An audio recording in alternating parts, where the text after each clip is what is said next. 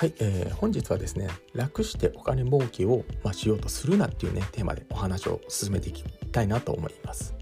まあ、どうですか？楽してお金がこう入ってきたら、まあ、それはそれでねすごくまあいいなって思いますよね。えー、実はですねあの僕も昔、まあ、そんなことずっとね考えていた時期とかってあったんですけども、まあ、よくある巷で見かけるネット広告で、まあ、こういった広告見たことないですか？ワンクリックで何々何円、えー、稼げますとかこの自動システムで売買すれば不労収入が入ってきます。この企業塾に入会すれば、えー、丸々万円、えー、稼ぐノウハウが手に入ります。とかね、まあ、この世の中にはこういったネット広告っていうね罠が無数に散らばっているんですね。でこういった広告は情報弱者をカモにしていることがほとんどなんですよね。こういった広告の裏には必ず罠が仕掛けられていて下手したらお金だけまあ絞り取られて、まあ、はいおしまいっていうパターンも手口もたくさんあるんですね、えー、出資した投資した金額よりもむしりむしり取られる可能性っても大いにもあるんですよ。えー、自分はね稼ぎたいのに全く稼げていない稼げないっていう話もねよくある話なんですね。というかですねあの昔より、えーまあ、こういったね類の広告っていうのはね、まあ、目にすることまあまあちょっと少なくはなってきたかもしれないんですよね。うん、時代時代が変わっても、まあ、こういったえーまあ、情報着手をターゲットにしている広告っていうのは未だなくなってはないんですけどというよりもですね現代の方が結構ね緻密で、えー、まあ罠なのか分かんない広告っていうのはね見分けがつかないようになってたりとかするんですね。まあ、これはですね、まあ、例えるならば車の盗難事件とこう同じような感じですね。まあ、いたちごっこなんですね。えー、ま、最新のね盗難防止システムをつけたとしても盗難する人にとってはですね一瞬でま盗難しちゃうわけなんですね、ま、それと同じようなもんなんですねなのでそれよりもこういった広告には必ずま裏裏とかですねあのまあ意図があって誰がこの広告を流しているのかとかどういった、ま、会社組織がこう運営しているのかとかですねこの裏の背景をこう読み取る力っていうのは必要なんですね。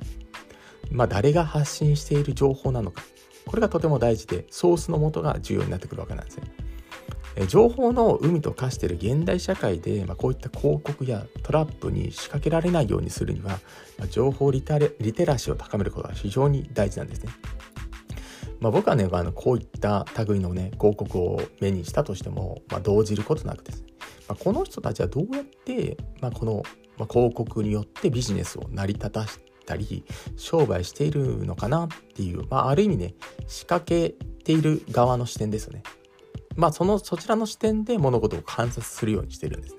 まあ、広告を見て自分の感情がどう動いたのか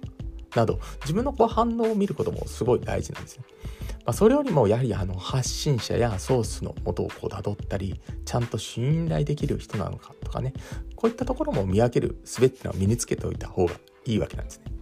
まあ、まずあのそもそもですね、えー、古代広告にはトラップがあると、まあ、思っておいてください。えー、まあ、例えばね筒持たせとかねハニートラップみたいに甘い蜜を吸わせて実はとんでもない事態に陥ってしまったってこともねなきしにしもあらずなので是非あの気をつけておいてほしいなと思います。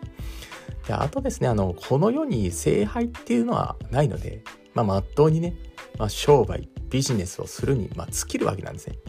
世の中に価値をしっかり届けてお客様を喜ばせていけばおのずと信頼されて、まあ、そのお客さんがリピーターになってくれてまた購入してくれてっていうサイクルに入ってくるんですね。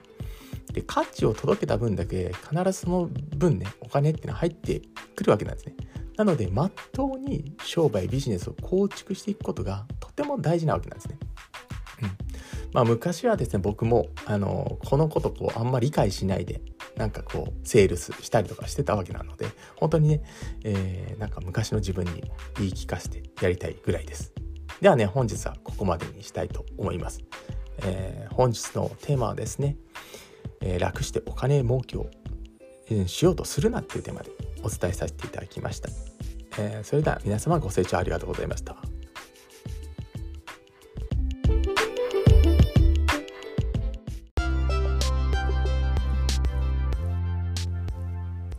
今回も最後まで視聴していただきましてありがとうございました。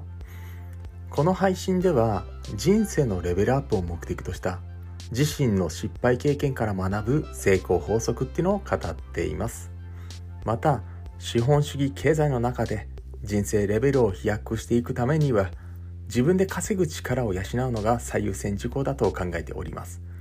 自由度の高い生き方をこう体現するには自分のビジネスを持つという視点がとても大事な考え方です。今後の時代の背景から一人起業をしたい方やビジネスを持ちたいと思う方にはですねおすすめな無料ビジネス講座も行っていますので